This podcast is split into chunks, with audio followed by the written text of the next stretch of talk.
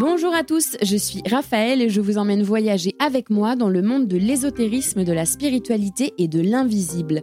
Chaque semaine, nous retrouvons nos invités qui retracent leur parcours qui les ont amenés à se connecter à l'autre monde et nous parlent de leurs facultés, de leurs expériences et découvertes dans les domaines qui les passionnent.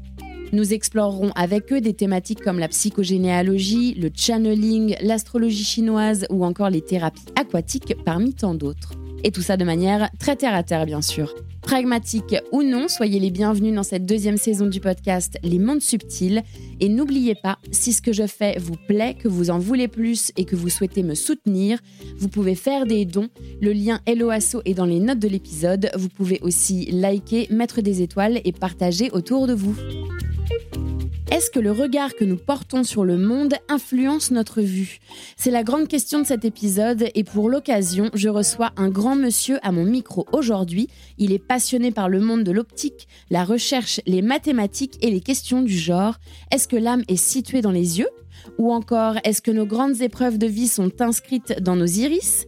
Et oui, il a trouvé réponse à ces questions et il va tout nous expliquer. Il s'appelle Pascal Barbet, il est optométriste et il nous aide à y voir plus clair dans nos vies. Littéralement.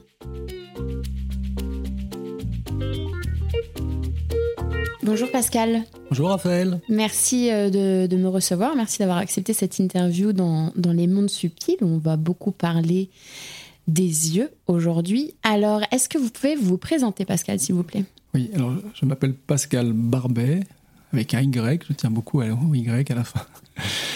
Je suis optométriste comportementale et j'exerce sur la côte d'Azur actuellement depuis trois ans, après avoir exercé à Paris pendant plusieurs années. Du coup, comment vous vous êtes intéressé aux yeux? Ça a été quoi le, point de départ? En fait, euh, depuis l'enfance, je suis passionné par le corps humain et notamment les cinq sens. Et euh, après mon baccalauréat, j'ai décidé de faire des études d'optique et ensuite des études d'audioprothésiste. Donc je me suis occupé finalement des, deux premiers sens euh, les plus importants dans la, dans la, hiérarchie des sens parce que la vision c'est 85% de l'information sensorielle. Quand vous prenez euh, les cinq sens, c'est-à-dire le, le, toucher, le goût, l'olfaction, l'audition et la vision, les trois premiers sens c'est à peu près 6% d'énergie dépensée l'audition 9% et la vision 85%. C'est un million de fibres nerveuses dans le nerf optique, alors que c'est quelques milliers dans, l'oreille. Donc on voit la, proportion est, très différente. Et donc quand j'ai fait mes études d'audioprothésiste, euh, je me suis rendu compte qu'il y avait à peu près 3-4 tests intéressants. Et quand j'ai travaillé sur les yeux, nous avions 40 tests. Alors là, j'étais heureux comme tout parce que je me suis dit, ça y est, c'est ma salle de jeu, je vais pouvoir enfin euh, expérimenter, expérimenter voilà, tout, tout ce, dont, enfin, tout ce qui me passionne depuis l'enfance. Et euh, donc j'ai découvert euh, au cours de mes études les travaux d'un certain Armand Bastien, qui est un Canadien, qui a fait toute une œuvre euh, sur la classification des tests, parce qu'en fait c'est un peu comme un, un Boeing, ou sans faire de publicité pour Boeing, ou un avion de Airbus. De chez Airbus, où vous avez un tas de checklists avant de démarrer. Quoi. Vous avez euh, un tas de points à, vérifier. dans la vision, avant de sortir une formule visuelle correcte, euh, il faut vérifier un certain nombre de points. Donc, euh, il faut les hiérarchiser, ces, points. Il y, a, des priorités avant de se lancer dans la formule. Et donc, cet homme a eu l'idée de, de, classer les tests en trois grands types. Des tests qui sont liés vraiment au plan physique du corps, des tests qui sont liés au plan énergétique du corps, et des tests qui sont liés au, plan euh, cérébral, donc tout ce que le cerveau euh, fait.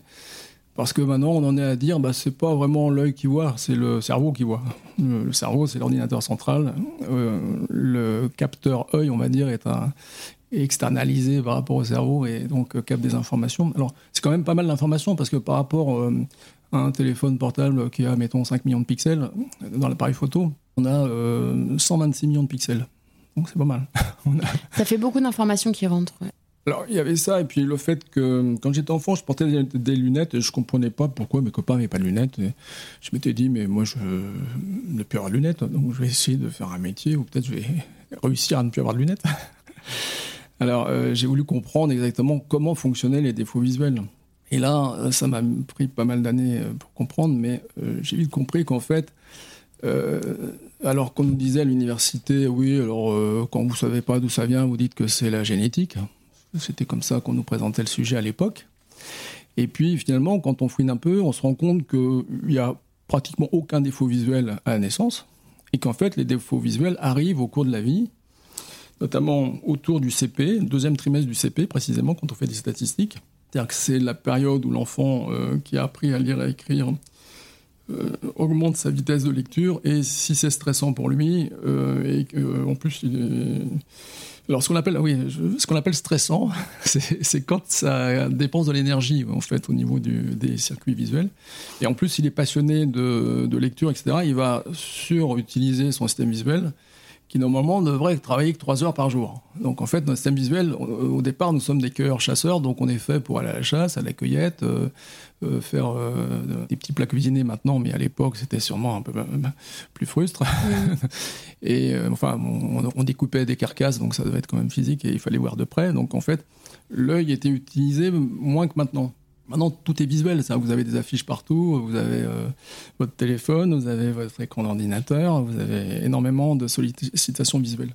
Et d'ailleurs, on a découvert que dans les problèmes de convergence, donc c'est les sujets qui ont du mal à synchroniser leur œil droit et leur œil gauche, eh bien, alors que l'enfant va avoir un quotient intellectuel qui lui permettrait de faire des études, l'enfant ne va pas faire d'études en fait, et va devenir euh, peut-être euh, trois étoiles au guide Michelin, parce qu'il va, avoir des compétences autres qui vont être développées, mais pas les compétences livresques. Donc, l'enfant ne, ne, va pas lire énormément, puisque ça le fatigue, parce qu'il a du mal à converger. Donc, en fait, le système visuel est vraiment très important. On devrait d'ailleurs le dépister un peu plus tôt pour pouvoir euh, rééduquer éventuellement pour que la personne, si elle a envie de faire des études, qu'elle puisse, alors que certains sont limités et ne pourront pas faire d'études parce que simplement ils ont un problème de convergence qui n'a pas été dépisté, qui n'a pas été rééduqué.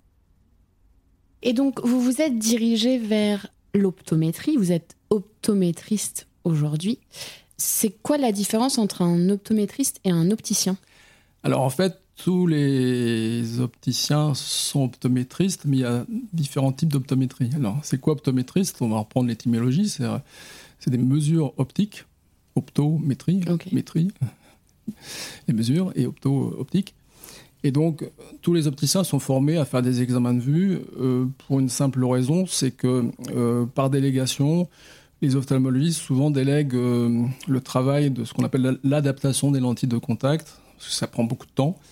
Euh, aux opticiens qui, ont, qui sont équipés pour faire donc des examens de vue, pour mesurer la forme de l'œil, pour trouver la lentille qui correspond à mettre sur l'œil, etc. Parce que c'est pas pas standard, c'est pas une lentille qu'on peut mettre sur tous les yeux. En fait, euh, c'est plus compliqué que ça. Et donc euh, l'opticien bah, va se charger de faire en sorte que la personne n'attende pas huit mois pour retourner au travail avec des lunettes à sa vue, et donc va faire le travail de, l'ophtalmologiste. Et s'il y a une pathologie, bien sûr, il réfère euh, à l'ophtalmo s'il y a un problème de santé oculaire. Mais euh, le simple examen de vue euh, est fait par la plupart des opticiens en France. Alors, dans un magasin d'optique, vous avez l'opticien chef, on va dire, qui est diplômé opticien, optométriste donc. Et puis ensuite, vous avez des fois des, vendeurs qui, eux, n'ont pas cette, cette, compétence pour faire les examens de vue. Mais il y a toujours, et c'est obligatoire en France, un opticien optométriste dans chaque magasin d'optique pour faire les mesures. Vous, votre, truc, c'est vraiment les yeux et les mesures. Les mesures, voilà. Alors, euh, il y a trois sortes d'optométristes. Il y a l'optométriste qu'on appelle classique, on va dire, ce que je viens d'expliquer là.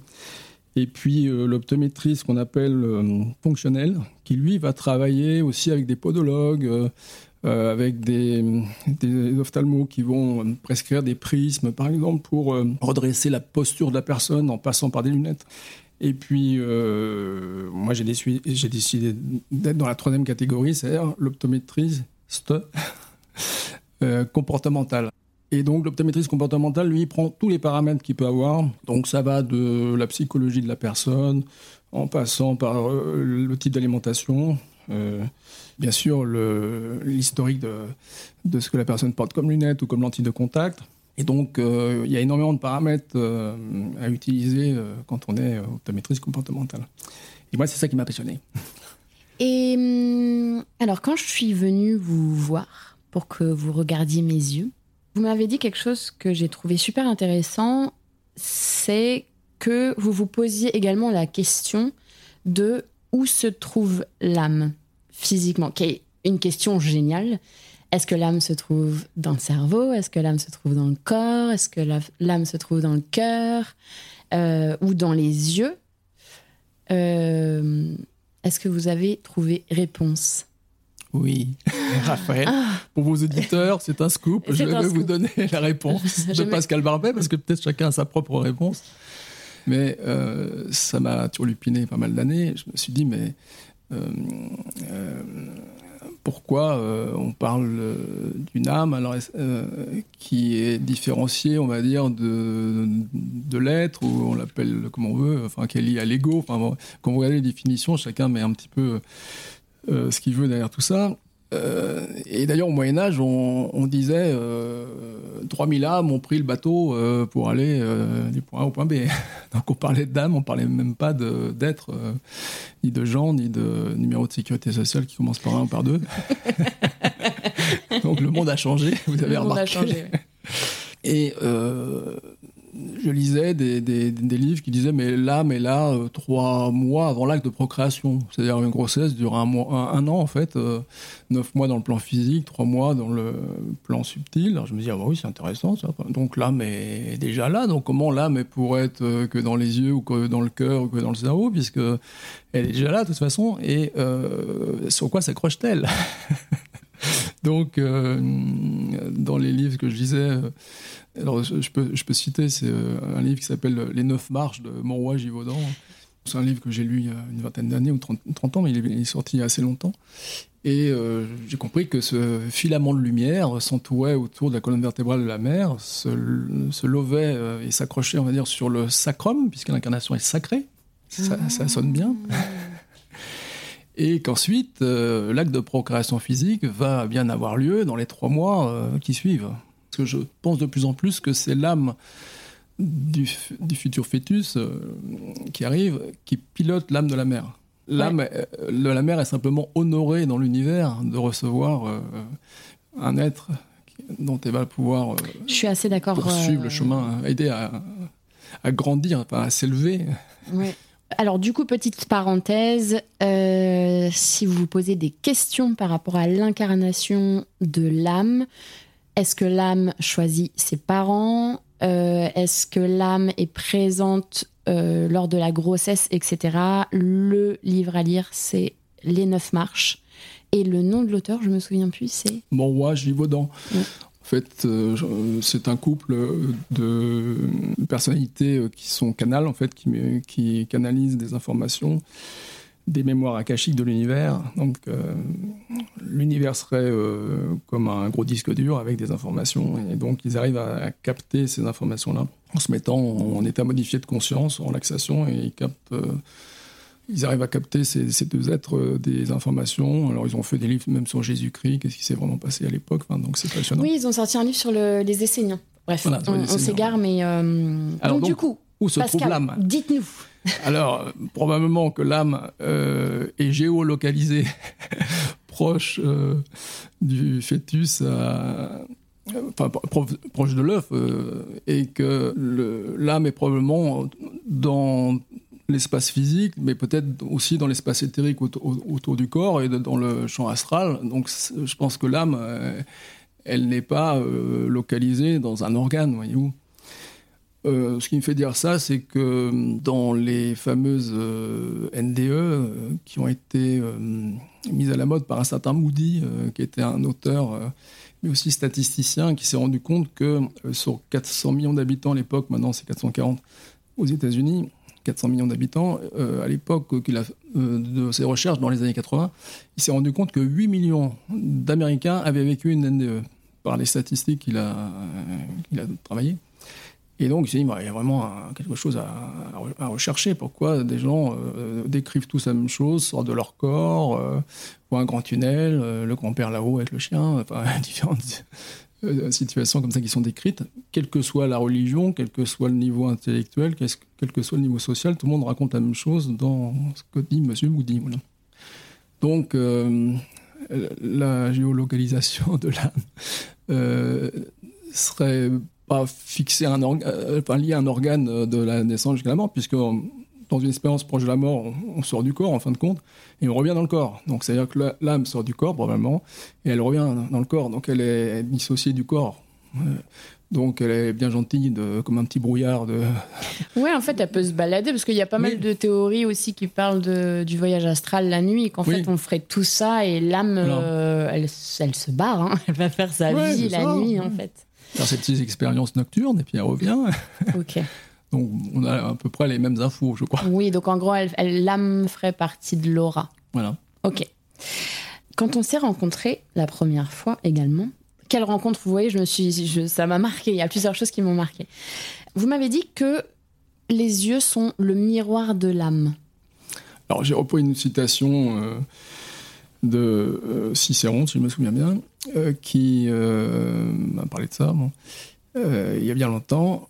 Et ça m'avait impressionné comme expression parce que il n'a pas dit le l'âme est géolocalisée dans, les yeux. Dans les yeux, en plus, ce mot géolocalisé n'existait pas à l'époque. C'était inventé récemment. Euh, donc il a dit c'est le miroir. En fait, c'est parce que ça représente l'être euh, dans sa globalité, on va dire, mais pas que l'être, peut-être quelque chose qui serait caché, qui serait plus dans l'âme, parce que la personne va donner euh, sa personnalité à travers, euh, enfin, grâce à son ego, euh, qui est très utile pour se lever le matin. Il faut de l'ego, hein, sinon on se lève pas. mais est-ce que c'est vraiment l'essence de, l'être qui est en face de nous, là, avec son âme, qui nous parle quand une personne nous parle, ou, ou est-ce qu'on peut aller voir autrement les, les choses? Et peut-être que l'œil peut pas trop tricher, lui. Parce qu'il y a des regards vifs, des regards euh, euh, plus fuyants, euh, plus, plus dans le vague, etc. Enfin, il y a différentes expressions par rapport au regard. Donc, je pense que c'est pour ça qu'il a parlé de, l'œil, mais avoir de l'âme. Et puis, en faisant mes, mes, petites recherches, je me suis rendu compte que finalement, en médecine traditionnelle chinoise, c'était un élément de diagnostic, en fait. C'est-à-dire que les médecins chinois s'étaient rendus compte que quand il y avait une problématique grave du foie, euh, le, blanc de l'œil devenait jaune. Donc déjà, ils ont étudié ça. Euh, ensuite, il y a un certain Pexeli qui s'est rendu compte qu'il y avait des taches dans l'œil et euh, il a essayé de voir si les organes du corps n'étaient pas représentés dans l'œil, comme on a maintenant une quasi-certitude, euh, grâce euh, à l'acupuncture d'ailleurs, qu'il euh, y a des points dans les pieds, et donc on, a des, on, fait maintenant des cartes du corps humain dans, son, dans, sa globalité dans le pied, mais aussi dans les mains, ce qu'on appelle réflexologie palmaire et réflexologie plantaire. Et puis, dans l'œil aussi, on voit un certain nombre de choses. Et je me suis dit, mais comment l'œil qui est circulaire représenterait un, un être qui est allongé? Alors j'ai trouvé la solution euh, il n'y a pas très longtemps. Je me suis dit, bah, c'est le même système qu'une anamorphose. Alors c'est quoi une anamorphose?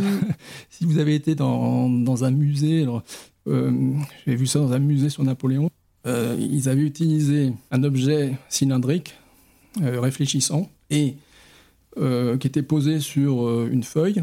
Cette feuille, on comprenait rien de tout ce qui se passait, mais en fait, quand on regardait l'objet, on voyait une bataille de Napoléon qui était en 3D, qui était représenté en 3D. Donc euh, ce système-là s'appelle une anamorphose, et dans l'œil, on a ce phénomène-là, je pense, au niveau de l'iris. C'est-à-dire qu'il y a des lois dans l'univers, tout ce qui est en haut est, en haut, tout ce qui est en bas est en bas, tout ce qui est au milieu est au milieu. Donc euh, la tête du corps humain qui est en haut serait, serait représentée dans le haut de l'iris. Les pieds qui sont en bas seraient représentés dans le bas de l'iris. Les poumons, c'est un peu au milieu, poumon-cœur, c'est représenté au milieu de l'iris. Et puis, comme on a l'œil droit et l'œil gauche, eh bien, l'hémicorps droit serait représenté sur l'iris droit, et puis l'hémicorps gauche serait représenté sur l'iris gauche. Je pensais que la loi de l'univers, c'était tout ce qui est en haut est en bas. Oui, oui, oui, mais il y a plusieurs lois, cher ami. loi numéro 42. voilà. Euh, en, fait, c'est des lois d'homothétie, on appelle ça en mathématiques. Donc, euh, ça suit des règles mathématiques. L'univers suit, suit des règles mathématiques. Vous, ce que vous faites, Pascal, c'est vous aider les gens à y voir clair dans leur vie. Comment faites-vous ça? Bonne question, Raphaël. Alors, euh, grâce à mes études d'optométrie et aux travaux d'Armand Bastien, euh, qui est un Canadien donc, euh, qui a inventé une méthode à partir d'une quarantaine de tests d'optique, classés pour certains tests dans le plan physique, d'autres tests dans le plan énergétique et d'autres tests dans un plan mental, spirituel, karmique. Eh bien, j'arrive avec certains tests spécifiques à faire un décodage numérique de la position du regard du sujet. Donc le sujet que j'ai en face de moi, il pose le regard sur le monde, mais tout le monde ne pose pas le regard de la même façon. Donc en gros, il pose le regard, le sujet pose le regard sur le monde et donc vous, avec vos mesures, vous arrivez à voir comment la personne voit le monde. Voilà, numériquement avec des valeurs angulaires. Donc euh, ça nous ramène à notre anamorphose tout à l'heure, où en fait euh, peut-être l'un des secrets qui n'est pas utilisé sur Terre, c'est de ne plus raisonner de façon linéaire, c'est-à-dire d'aller au point A au point B, mais de, raisonner de, de façon angulaire, c'est-à-dire d'ouvrir en fait. En fait, mon travail, c'était d'ouvrir et d'utiliser des mesures angulaires et pas des mesures linéaires. Alors, c'est un peu technique, ça, mais pour vous donner une idée, c'est comme si vous êtes sur l'autoroute, vous faites euh, Paris-Marseille ou, Lyon-Paris, comme vous voulez. Et euh, vous dites, bah tiens, euh, je voudrais voir un, monument, là, j'ai un peu de temps, bah, je vais sortir de l'autoroute, et puis je vais aller le voir, et puis je vais revenir sur l'autoroute. Bah, vous avez ouvert votre entendement, là, pour aller voir un peu ce qui se passait ailleurs.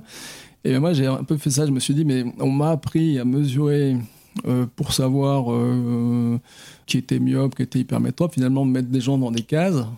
Et euh, moi, je me suis dit, mais non, ça marche pas comme ça. La personne, pose le regard sur le monde en fonction de ses expériences, de son vécu, de cette vie-là et peut-être d'une autre vie aussi. Et ça, j'ai découvert après. Et donc, j'ai pu définir 23 positions principales du regard dans un test qui s'appelle le test de Maddox.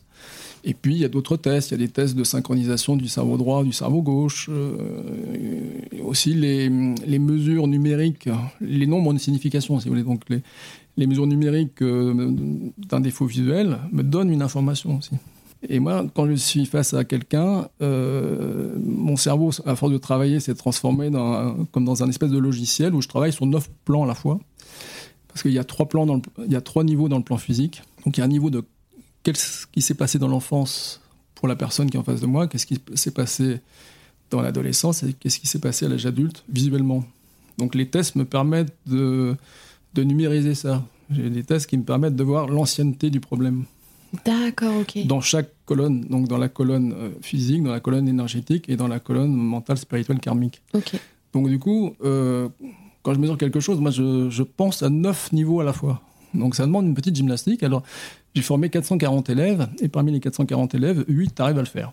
Bon, c'est pas mal. Je suis assez content de, de mes disciples. C'est ouais, ouais, c'est pas, euh, c'est pas à la portée de tout le monde, je dirais. Non, c'est euh, oui, parce qu'on a l'air. Euh, là, c'est peut-être mon ego qui a parlé, mais en fait, c'est c'est pas ça. C'est qu'il y a des gens qui sont faits pour faire de la peinture, d'autres qui sont faits pour faire du cheval, d'autres qui sont faits pour faire de la politique, je sais pas. Hein. Mais moi, j'avais un cerveau qui était fait pour faire de la recherche, je pense. Et donc, j'arrive à, à faire les liens. Et pour moi, quand j'examine quelqu'un, c'est pas un travail technique, c'est vraiment une recherche sur l'être qui est en face de moi comment je peux l'aider à travers euh, les dons que j'ai développés finalement, à travers ses recherches, à travers les yeux. Et euh, je suis passionné de ça, comme vous le voyez.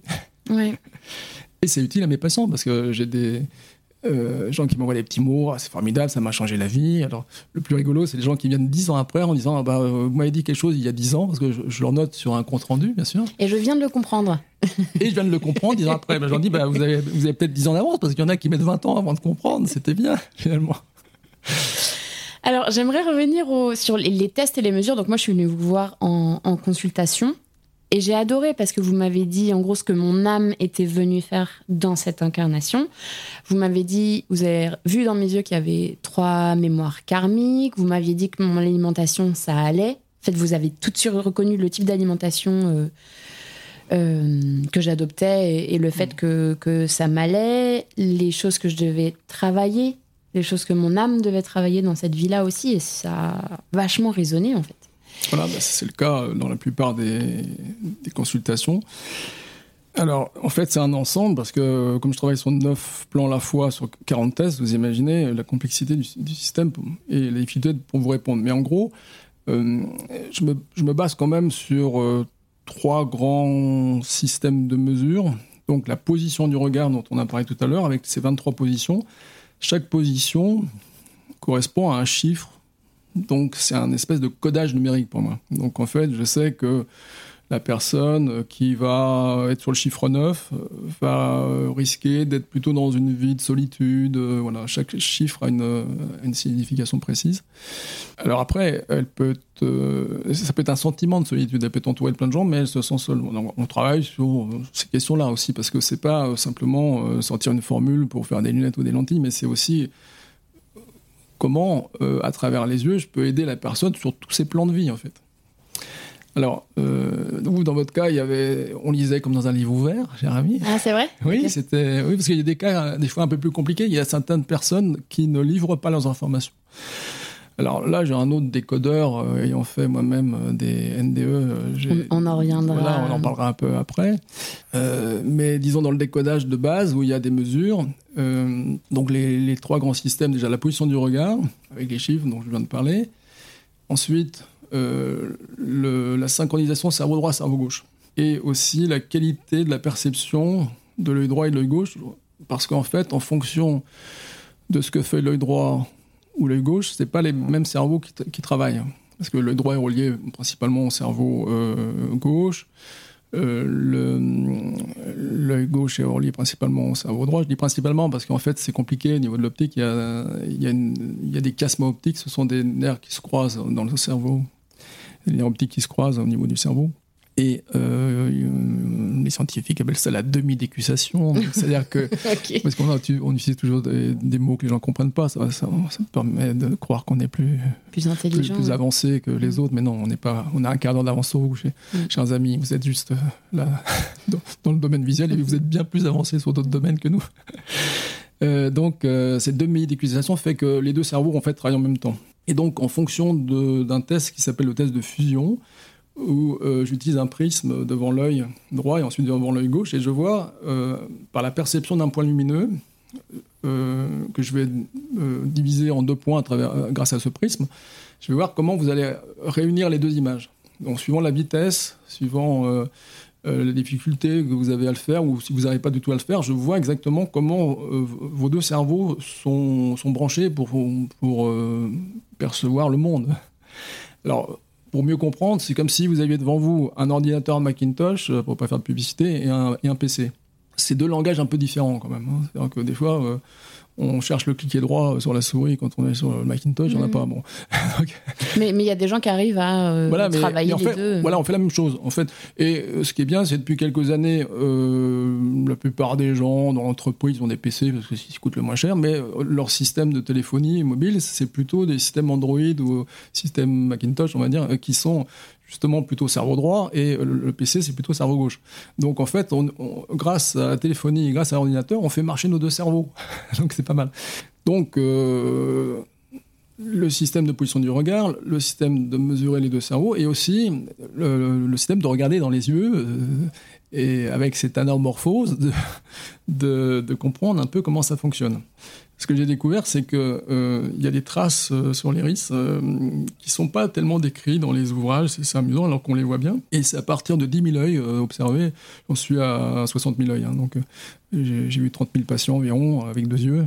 Et à force d'observer, je me suis dit, mais c'est amusant parce que quand les gens ont des grandes difficultés dans leur vie, ils ont ces petites traces dans l'eau de l'iris qui ressemblent à des plis, vous savez, comme si on plissait la peau, on voit des petites comme des doigts fripés euh, voilà, un, un, long bain. Voilà, voilà.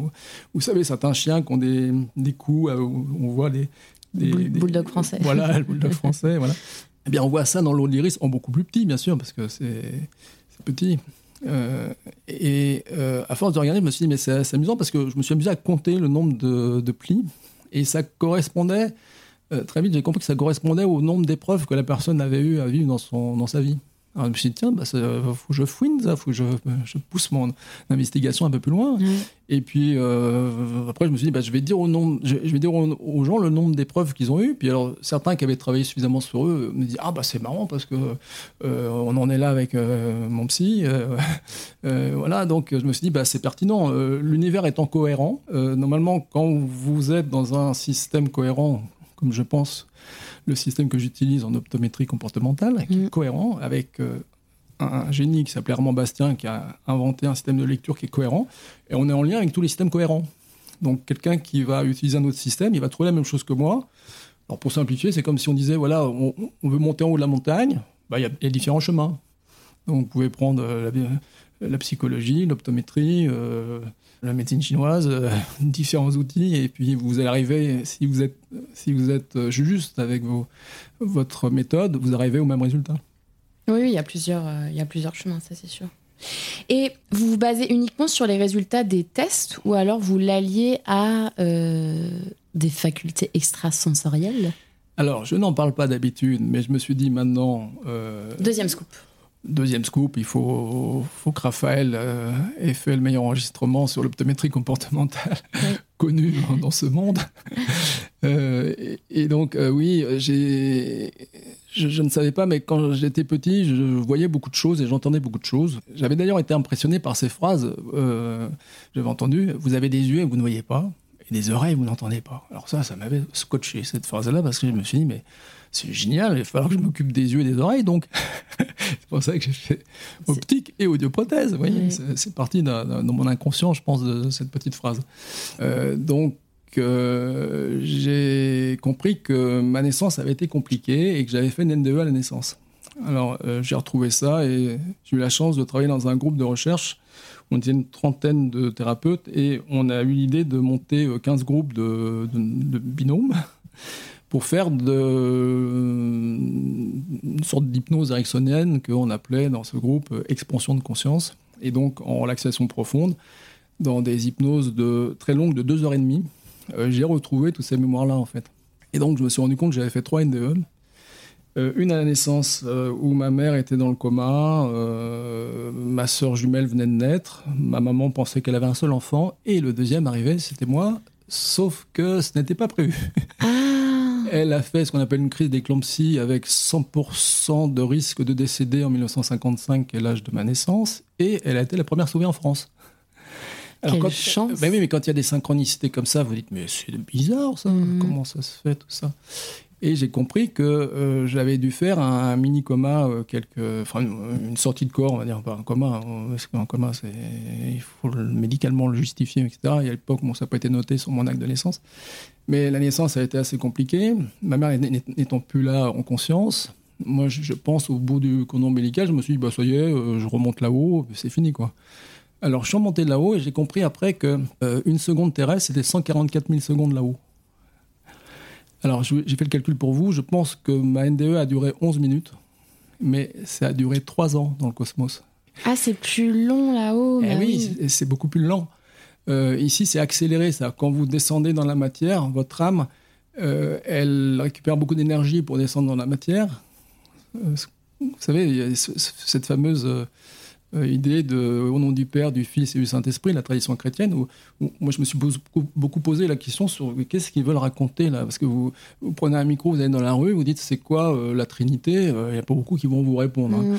Euh, donc je me suis dit bon, il y, y, a un être désincarné là qui est là-haut, alors on va l'appeler Dieu si on veut. Bon. Euh, et puis à un moment donné, il envoie son fils Jésus, enfin c'est peut-être lui-même d'ailleurs qui descend. Bon.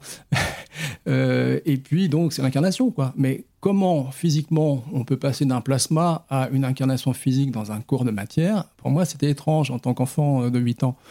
et je me suis dit mais ah bah c'est le fameux Esprit Saint. Et puis là, je suis resté bugué pendant 30 ans parce que je me suis dit, ah, c'est un esprit. Non, c'est pas un esprit, c'est une énergie. Alors si on l'appelait l'énergie sainte, ça serait beaucoup mieux. Parce que du coup, bah, euh, en physique quantique, on comprend tout. C'est-à-dire qu'il euh, y a un plasma qui veut s'incarner, il lui faut beaucoup d'énergie, beaucoup d'esprit saint, si vous voulez.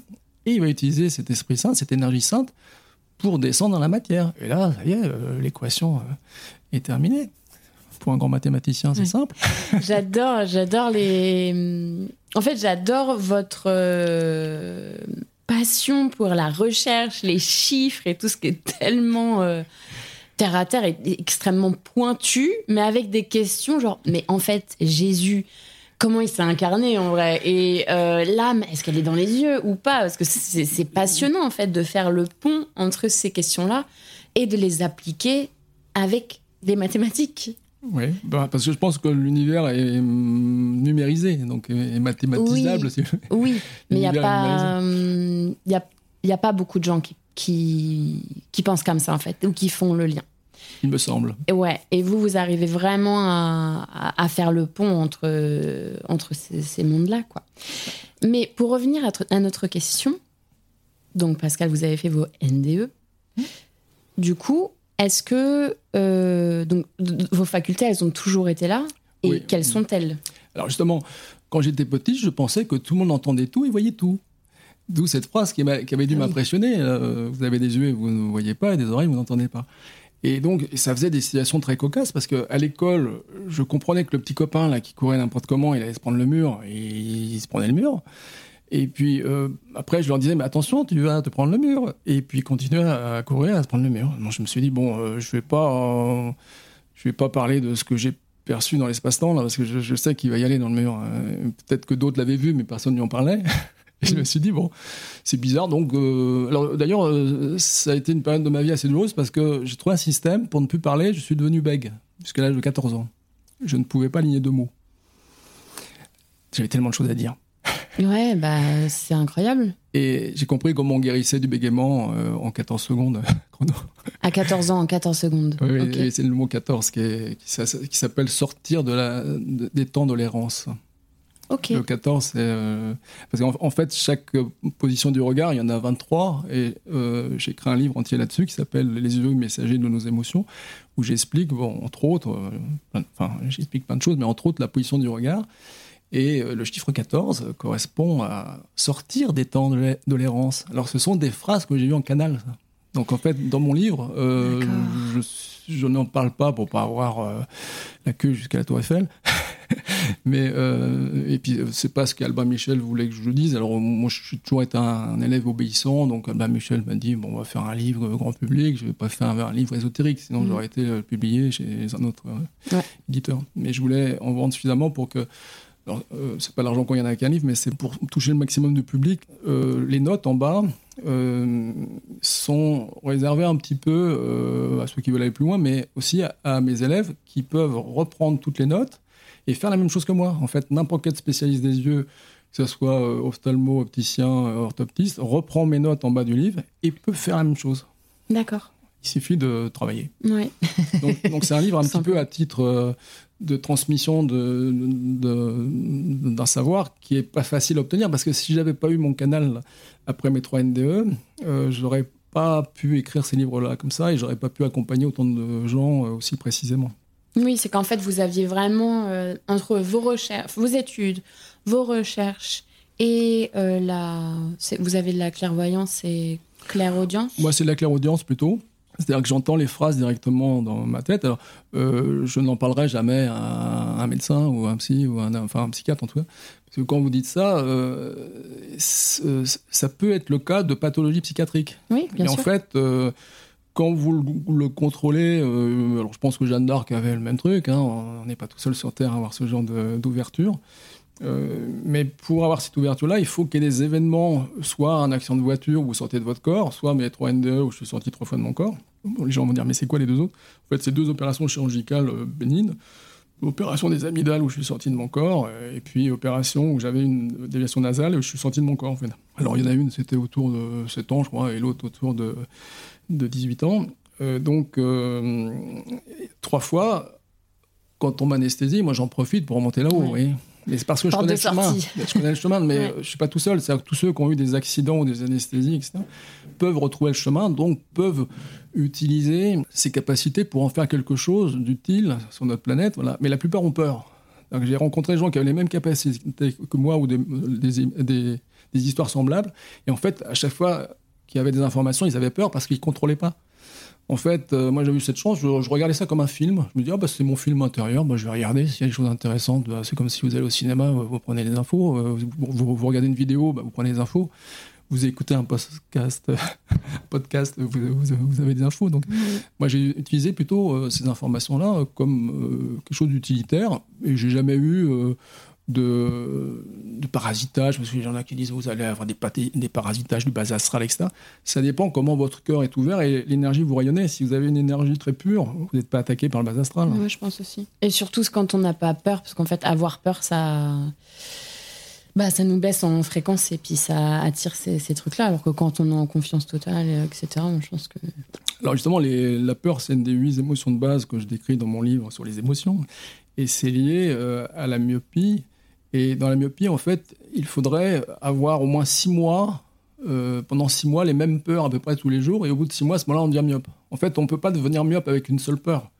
Il faut que ça soit appuyé. On a, on a une peur récurrente qui, est, qui revient sur le tapis un peu tous les jours. Et c'est comme si le cerveau disait bon, alors euh, si j'ai peur, je vais rétracter un peu ma bulle informationnelle, donc je vais voir moins loin. Alors, on connaît en ophtalmologie, ça s'appelle un spasme accommodatif, c'est-à-dire que le, le, muscle ciliaire qui est autour du cristallin, il se, il se spasme. Alors, ça fait un peu comme euh, un hockey de l'œil. Et hop, euh, on voit flou. Et puis, en général, ça, en quelques millisecondes, ça revient. C'est-à-dire que la personne a un petit flou, puis hop, ça revient. Elle ne se rend même pas compte des fois. Mais là, c'est un flou qui perdure, qui, euh, reste parce que le cerveau reptilien dit Ah bah c'est chouette, j'ai beaucoup moins peur là, je vois, je vois moins de choses, je vois moins d'horreur, je vois moins de, choses euh, qui me font peur autour. Bah, je, je, vais me mettre dans ma bulle qui représente l'espace fétal. D'accord. Logé, nourri, blanchi sans impôt. Ouais. Quelle époque. L'espace fétal est super. Une période. Normalement, à moins qu'on ait une mère toxique, ça peut arriver. Oui, ouais, ça peut arriver aussi. Mais euh, non, mais ça, c'est incroyable par rapport à la myopie, en fait. Que le c'est le cerveau du coup qui crée cette bulle de protection hmm. et donc les gens pour se protéger n'ont pas accès à l'information au loin. Voilà. Ils restent dans leur bulle. Voilà. Alors on a on a trois on a deux hémisphères cérébraux droite et gauche mais en fait ils ont trois étages. Alors le néocortex qui nous permet de parler de façon intelligente au micro euh, lui, c'est le cerveau euh, vraiment euh, des animaux supérieurs, très développé. Et puis les animaux dits inférieurs comme le reptile, le, serpent, eh bien, c'est le cerveau reptilien. Alors lui, il est fait pour, pour manger, dormir, enfin des, des, fonctions de base. Quoi.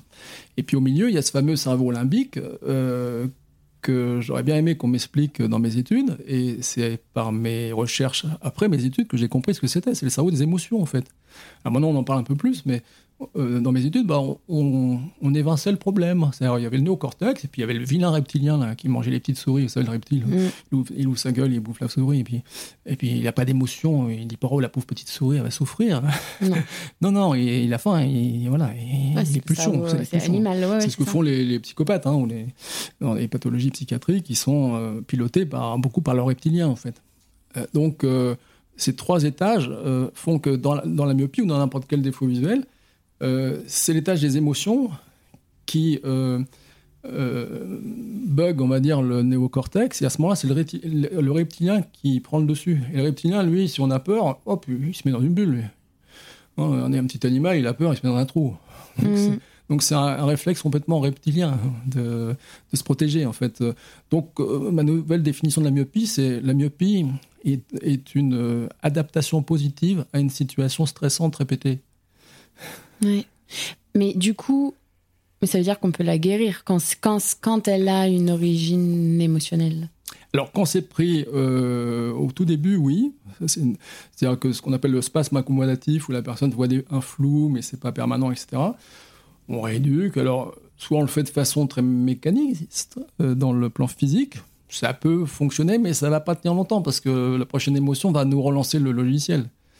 Donc moi, je suis plus pour un accompagnement global où je vais, euh, grâce à mon canal, voir où ça, où, est la faille.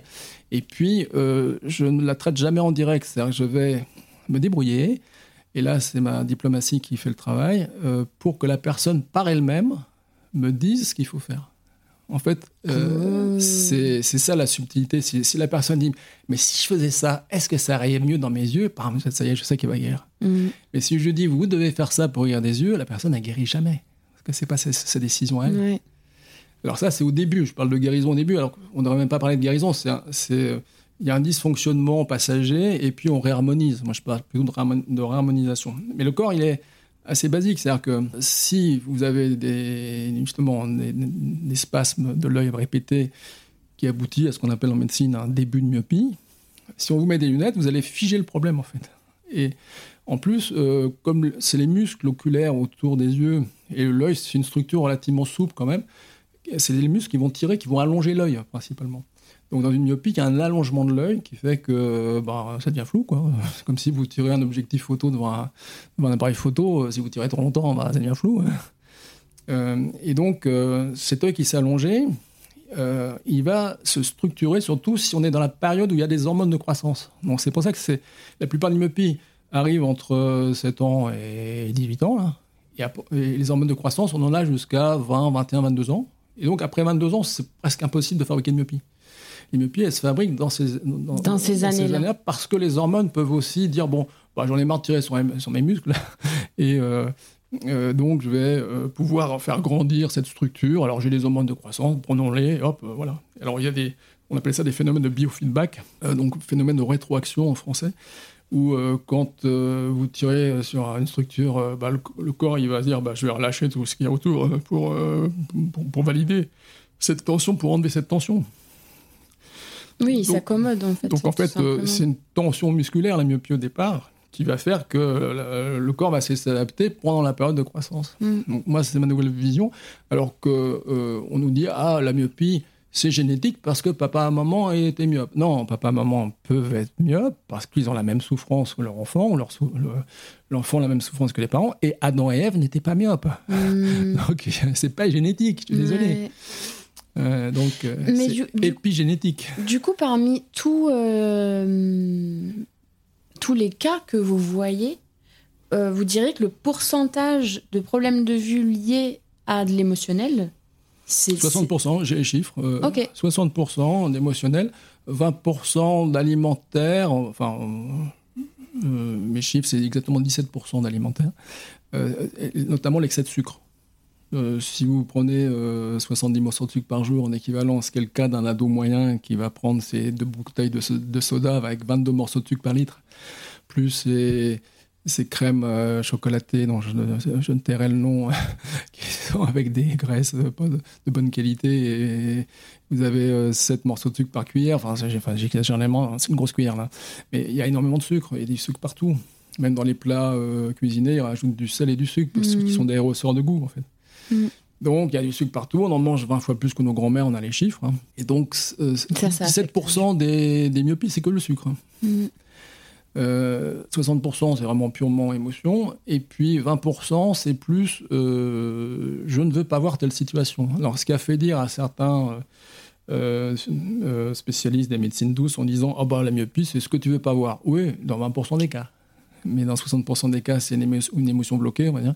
Et dans 17% des cas, c'est l'alimentation. Et 3% restants, c'est génétique. Il y a quand même des cas génétiques qui peuvent avoir des ponts karmiques. Alors ça, je l'ai avec mon canal, c'est-à-dire que euh, la génétique, elle a bon dos, mais on s'incarne dans une matrice, hein, le ventre de la mère, que parce que euh, la mère a des composantes qui, sont intéressantes pour travailler certains sujets. On s'incarne pour travailler un programme. Le programme, c'est le progrès de l'âme. Mmh, langue des oiseaux, j'adore. Donc, euh, si vous voulez progresser dans votre vie, eh bien, vous avez un certain programme scolaire justement, ces petits traits sur l'iris en haut, bah, c'est le nombre de, leçons à apprendre. en général, elles sont apprises avant 42 ans. Après 42 euh, ans, c'est 6 cycles de 7 ans. Après, des fois, on peut avoir des petites révisions, mais légères. Mais disons, le, gros du travail, c'est avant 42 ans. Il faut faire un maximum. Après, tous ceux qui ont plus que 42 ans, finissez le travail que vous n'avez pas fait entre 0 et 42 ans. Ça marchera quand même, mais, mais c'est de la souffrance pour rien, parce que le, le temps est un peu long. Oui, c'est sûr mais plus rapide sur Terre que là-haut. oui, 144 000 fois plus vite. Ok. Plus rapide. Merci beaucoup, Pascal. J'espère que vous avez passé un bon moment avec Pascal et que notre interview vous a éclairé. Si vous avez envie qu'il vous ausculte les yeux, il faudra passer par le sud de la France. Toutes les infos sont sur son site pascalbarbet.com. Le lien est dans les notes, comme toujours. Et si vous êtes intéressé par ces livres, ils s'intitulent respectivement De bons yeux pour la vie et Les yeux messagers de nos émotions, publiés chez Albin Michel. Vous savez tout. On se retrouve la semaine prochaine pour un nouvel épisode sur l'énergie des lieux. J'accueillerai Nathalie qui nous racontera comment elle a compris que nos espaces de vie étaient vivants et comment elle travaille avec ses énergies grâce au feng shui et à l'astrologie chinoise. Le podcast Les Mondes Subtils est disponible sur vos plateformes d'écoute préférées, Apple Podcast, Amazon Music, Spotify et YouTube. N'hésitez pas à le partager autour de vous et à mettre des étoiles. Je voudrais remercier plusieurs personnes sans qui ce projet n'aurait pas pu voir le jour. Merci déjà à tous les invités pour leur temps, leur confiance et leur bonne humeur. J'ai vraiment adoré mes moments avec chacun de vous. Un grand merci à ma chou, ma sœur de cœur, Alix de Crécy, qui s'est occupée de la stratégie digitale et qui m'a poussé à aller au bout de ce projet. Un grand merci aussi au brillantissime directeur artistique Éric de Crécy pour toute la création visuelle que je trouve tout simplement sublime. Merci à Alice Krief des Belles Fréquences qui a réalisé le mixage et réparé mes petites erreurs. Merci à ma sirène Marie Sala pour son écoute et son soutien. Et enfin, un grand merci à Baboun et Mamouchka de toujours me suivre dans mes aventures folles. Allez, salut, à la semaine prochaine!